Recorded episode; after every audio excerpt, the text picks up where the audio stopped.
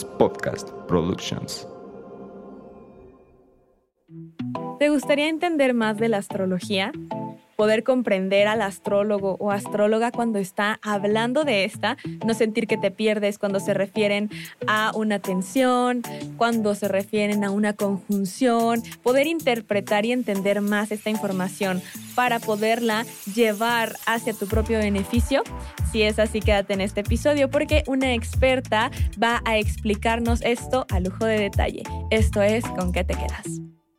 Hola a todos y bienvenidos a Con qué te quedas. En esta ocasión, Clau Herrera, una astróloga evolutiva, viene a explicarnos cómo entender a un astrólogo cuando nos habla de astrología, para no sentirnos perdidos o abrumados con tanta información.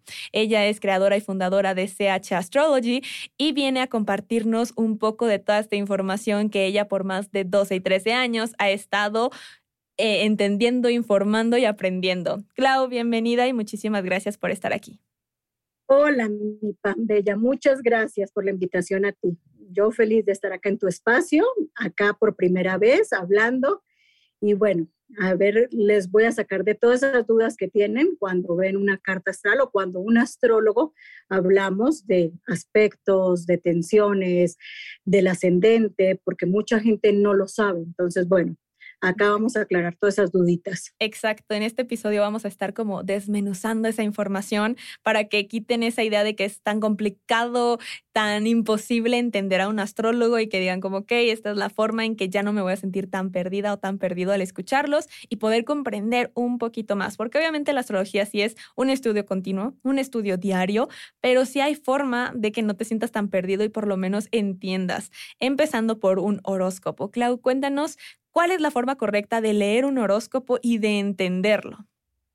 Bueno, mira, primero que todo, lo que yo siempre les digo a mis clientas, amigas, amigos, es que cuando vayan a leer un horóscopo, que sea de un astrólogo, porque eh, no es lo mismo un horóscopo del tarot, todo eso, porque no sirven, porque somos millones de Tauro, millones de Leo, millones de Aries, entonces no serviría porque pues, no es la misma información para todos, ¿no?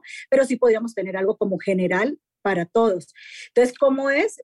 Cuando lean el horóscopo, bueno, primero, que sea de un astrólogo, es lo más importante. Segundo, saber su ascendente, porque muchos eh, leen su horóscopo, pero leen su signo solar. Y cuando un astrólogo habla del horóscopo, estamos hablando del ascendente.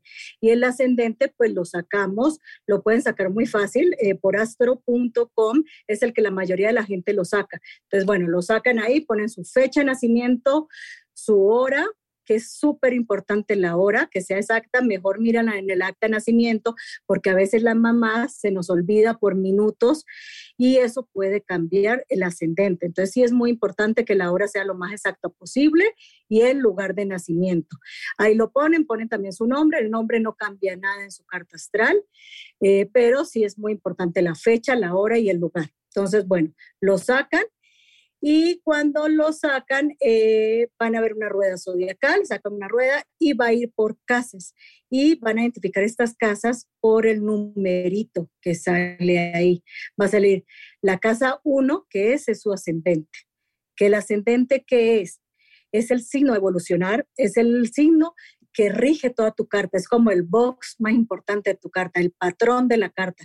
Y ese tiene un regente que es un planeta que según ahorita les voy a explicar de cada uno, de cada uno de los signos, para que tengan una idea de su ascendente.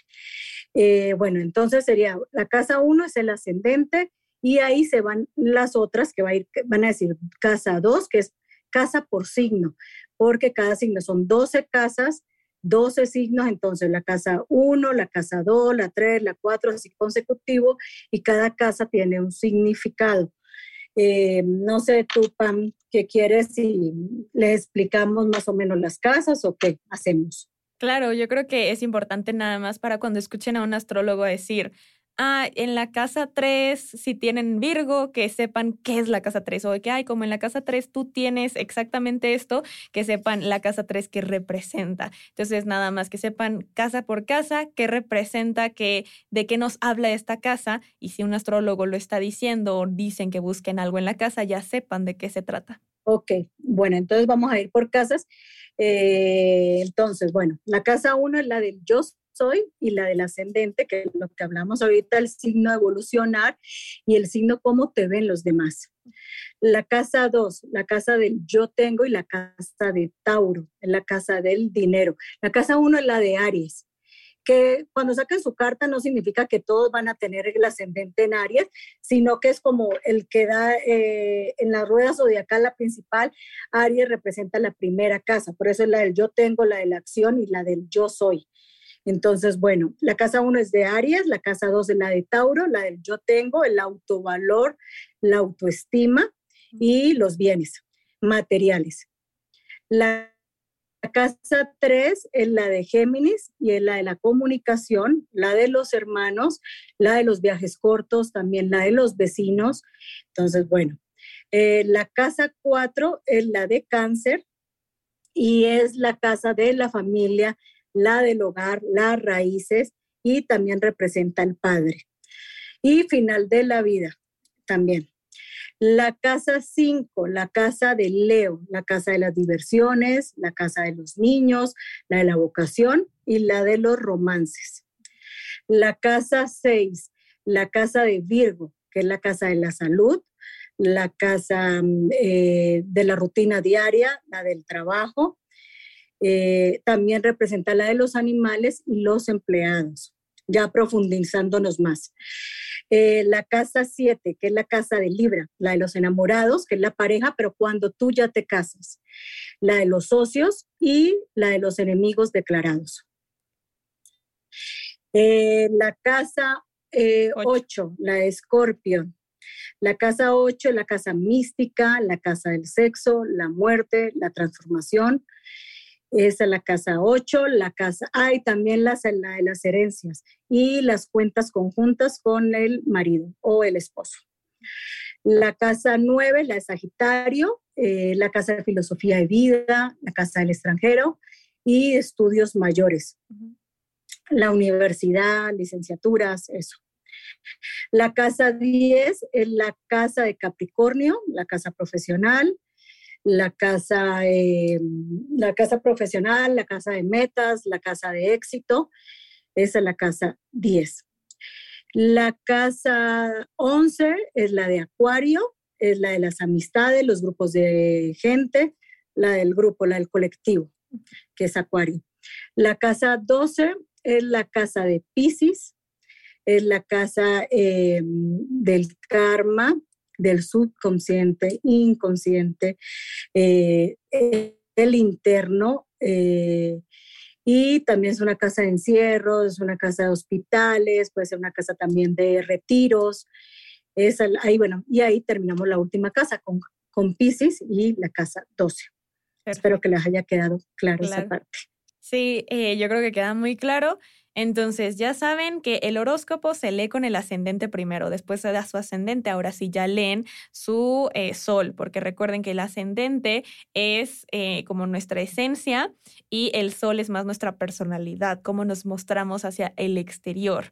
De ahí surge otra cuestión, porque bueno, todos sabemos que está este Big Three, que es justamente sol, ascendente, luna. Clau, ¿por qué la luna? La luna. La luna representa nuestras emociones, nuestro interno. Entonces la luna es de las cosas más importantes, como decías tú, el sol, el signo solar es el con el signo que tú naces. El signo solar es nuestra esencia, nuestras características de nacimiento, eh, cómo tú te muestras frente al mundo. Entonces, si eres un Aries, pues es Marte que lo rige y es acción. Eh, eh, esta acción y bueno, cuidar, ser explosivos, toda esa parte, ¿no? Ese es el sol, el sol el que te caracteriza de nacimiento, ya vienes con esas características, esas ya no te las quita nadie. El ascendente es tu signo a evolucionar, es la casa uno que hablábamos ahorita y es el signo que vienes a evolucionar y cómo te muestras al mundo, cómo la gente te ve. Es muy importante ese porque ahí es donde te digo que los astrólogos hablamos más del ascendente que del signo solar. Y la luna, pues lo que tú ahorita decías, bueno, él es el interno, las emociones, es como nos expresamos, ¿no? Cómo nos expresamos. Y la luna también es nuestra madre, es el calor de hogar.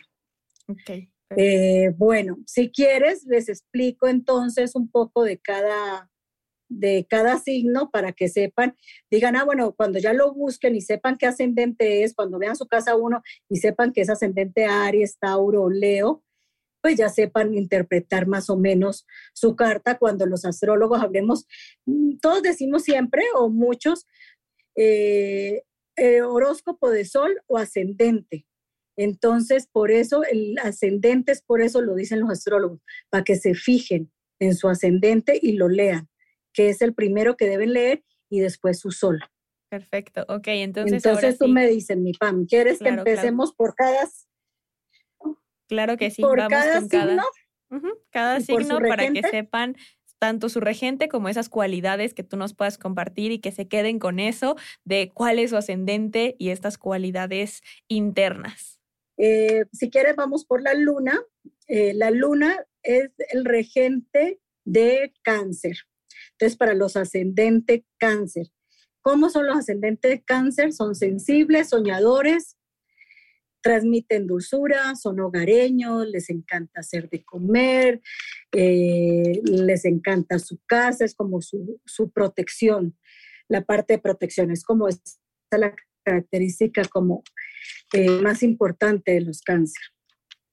Después, bueno, el sol, que es el regente de Leo, entonces para los ascendentes Leo, los leos son personas de gran corazón, son las personas que brillan, son muchas veces son, por eso son los actores, muchos, muchos actores tienen que tener el sol ahí en Leo o algo en Leo, por eso eh, lo representa de alguna forma. Pero lo único que Leo les sugiero ahí es, bueno, a cáncer, la parte negativa o la parte que tienen que cuidar es el drama porque son tan emocionales que tienden a caer en el drama. En Leo, ¿qué tienden a caer? En el ego. Hay que cuidar esa parte del ego nada más. Bueno, eh, nos vamos eh, Géminis y Virgo, que es su regente es Mercurio. Para ellos, bueno, ellos son los comunicadores, son los que saben, bueno, todo lo estudian, todo lo quieren saber.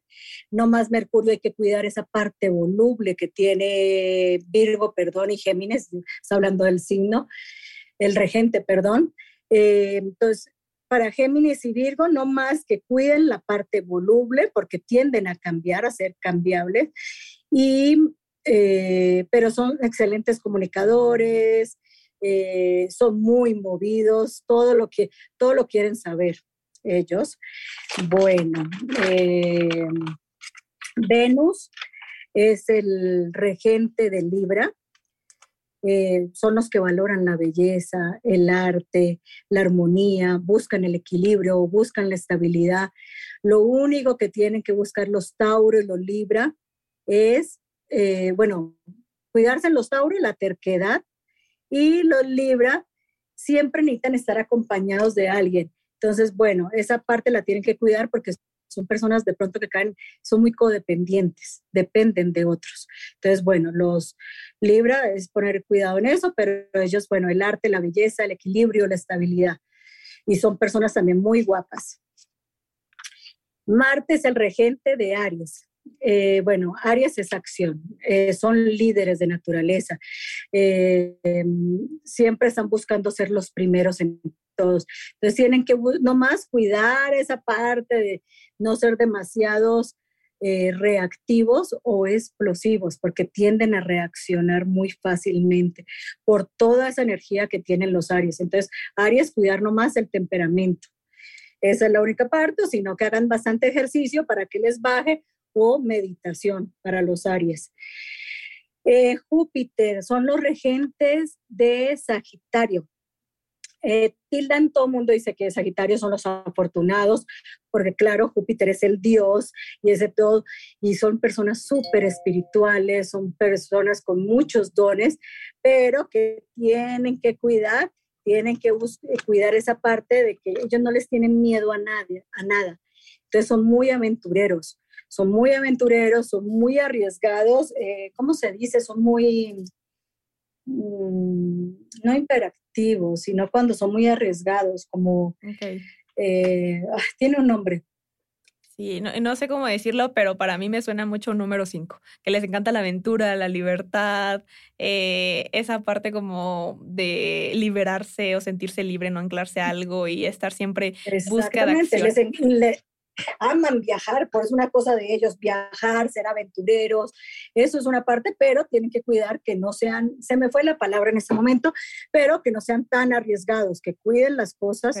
Y sí, son personas afortunadas porque ellos lo saben, pero porque ellos también lo han sufrido, ¿no? Ellos no son afortunados, sino porque lo han luchado también. Son personas que luchan por lo que quieren. Bueno, Saturno, Saturno es el regente de Capricornio. Para los ascendentes Capricornio, son personas resistentes, súper trabajadoras, fuertes. Ellos van por el estatus, son personas que bien aspectadas van por el estatus y por lo más alto. Son personas que vienen a enseñar, porque por eso lo rige Saturno. Pero lo que tienen que poner cuidado a lo, en el mal aspecto de Saturno, con un mal aspecto Saturno, o eh, los capricornianos pueden llegar a ser holgazán. En vez de ser muy trabajadores, pueden caer en la holgazanería, ser perezosos, pero y ser muy serios, como muy señores, muy grandes, pero son bueno, son súper trabajadores y ellos van por lo más alto. Eh, bueno, Urano. Urano es regente de Acuario.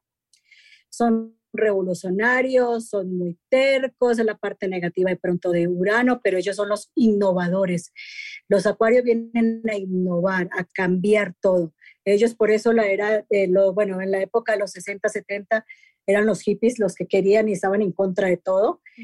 Y bueno, y este año, como lo hemos visto, pues Urano es el que nos está dando los grandes cambios, porque está haciendo un aspecto de tensión con Saturno y nos está mostrando los grandes cambios desde el 2020. Por eso todo esto que está pasando en el mundo también. Eso es por, lo, por Urano y los ascendentes, bueno, eh, Acuario. Neptuno son los regentes de Pisces son las personas más intuitivas del zodiaco, son súper, trabajan mucho en la parte interna, son ellos, eh, son las personas, eh, pueden ser las personas más espirituales y son las personas que más dan. Entonces tienen que poner mucho cuidado con esa parte. También eh, traen la parte artística. los piscis. Lo único que tienen que cuidar los piscis es no irse a lo profundo que sería la parte de la depresión o de los excesos, tanto de alcohol, juegos, lo que sea. Son tienden a caer porque es el agua, entonces son muy, muy emocionales. Es lo único que tienen que cuidar esa parte Piscis. Pero son los de fe absoluta. Plutón, el regente de Escorpio. Bueno, ellos son los transformadores, son los resilientes de la carta zodiacal, son personas también súper, súper fuertes, son muy buenos amigos, son súper pasionales, que es la parte que yo le diría a los Scorpion que cuiden mucho esa parte pasional, porque se entregan con todo y entonces los lleva a veces a ser un poco explosivos cuando se entregan demasiado. Entonces, eso es lo que tiene que cuidar un poco los eh, los escorpión, pero son como el ave fénix porque ellos renacen entre las cenizas, son muy transformadores y cambiantes y resilientes. Entonces, bueno, eso ahí terminaríamos con el ascendente de escorpio. Esa, bueno, esa, esa parte. También otra parte que es muy importante que te quería decir son los aspectos. Cuando escuchen a un astrólogo, eh, que la conjunción, que va a ser la luna y el sol, bueno, la, conjunción del Sol y la Luna es la luna nueva, ¿no? De alguna forma. O cuando decimos, ay, va a haber un estelion. Un estelion es una conjunción de muchos planetas. Es cuando muchos planetas están juntos. Entonces, cuando escuchen estelion es la conjunción de muchos planetas. La conjunción es la conjunción de dos o tres planetas que están juntos. Eh, cuando hablen, hablamos de cuadratura, es otra parte que me preguntan mucho, ay, ¿qué es cuadratura, Claudia? Cuadratura, pero yo, yo no hablo así con mis clientes, lógicamente les digo, es un aspecto de tensión, o cuando escribo trato de escribirlo más claro, pero una cuadratura a veces se nos va porque ya lo traemos. Entonces, una cuadratura es un aspecto de tensión. Cuando hablamos de cuadratura es porque dos planetas están en tensión. Cuando hablamos de un trígono es porque dos planetas están en un aspecto benéfico y están haciendo un buen aspecto en el cielo y hay una energía positiva. Cuando hablamos de un sextil, no es como un trígono, que es un trígono es mucho mejor porque ya está, es como es un hecho de que te va a ir, que va a salir las cosas. El sextil te está diciendo que te está preparando para algo bueno. Entonces el sextil es también un aspecto benéfico. Eh, una, a ver, ¿cuál otro? Mm, bueno, de los más importantes de los que hablamos nosotros, esos. Los otros no los hablamos porque no se entenderían bien, pero los más importantes, trígono, cuadratura, sextil, conjunción y oposición. La oposición es cuando dos planetas se están enfrentando. Entonces están en oposición también un aspecto fuerte y tenso como la cuadratura, que es lo que es la oposición y la cuadratura son los aspectos más tensos de una carta astral. Eh, bueno, ahí serían esos aspectos y que es de las cosas importantes para saber y que van a escuchar muy seguido de un astrólogo. Así es. Y también cuando escuchan, por ejemplo, que si tú en tu carta astral tienes un stellium, también significa que son muchos planetas en una casa, ¿no? Exacto. Ok. Entonces, para que también vaya quedando más claro y vean, ok, cuando se refiere a un astrólogo a esto, ya están entendiendo eh, por ejemplo, si están hablando de esta oposición, saben que hay tensión ahí. Si están hablando de un trígono, están diciendo que es algo benéfico. Ya están diciendo como, ah, ok, desde aquí ya suena más equilibrio, más desequilibrio, más eh, energía a nuestro favor o más precaución. Entonces va quedando claro eso. Y pues creo que sería todo, Clau. Muchísimas gracias porque ya se están yendo de aquí con mucha información. Ya van a poder saber cuál es su ascendente y qué representa o qué cualidades tiene van a saber leer su horóscopo y fijarse en cómo está escrito, si está escrito en ascendente para primero empezar por el ascendente. Eh, también entender todas estas cuestiones para no sentir que, que es un trígono, que, que es una oposición. Y ahorita decir como que ya me voy por lo menos con astrología básica 1.0. Exacto, es una guía básica, ¿no? Una guía básica para que entiendan más bien al astrólogo, ¿no? De alguna forma, cuando hablamos o cuando escribamos, entonces tengan ya como una idea de lo que estamos hablando. Exacto. De verdad se los digo, Clau es una astróloga súper buena. Es astróloga evolutiva, pero sabe de todo. O sea, de verdad que cuestiones de fechas que también yo quiero saber porque yo soy pues más de numerología, voy yo, Clau, a ver acá en astrología qué pasa. Es además súper accesible, súper linda, es una gran persona. Entonces, si ustedes están buscando algún astrólogo y que les quede mucho más claro, porque justamente cuida eso de que te quede todo claro, no nada más te suelta la información entonces busca que realmente sea a tu favor y te ayude a entenderte y a entender la situación.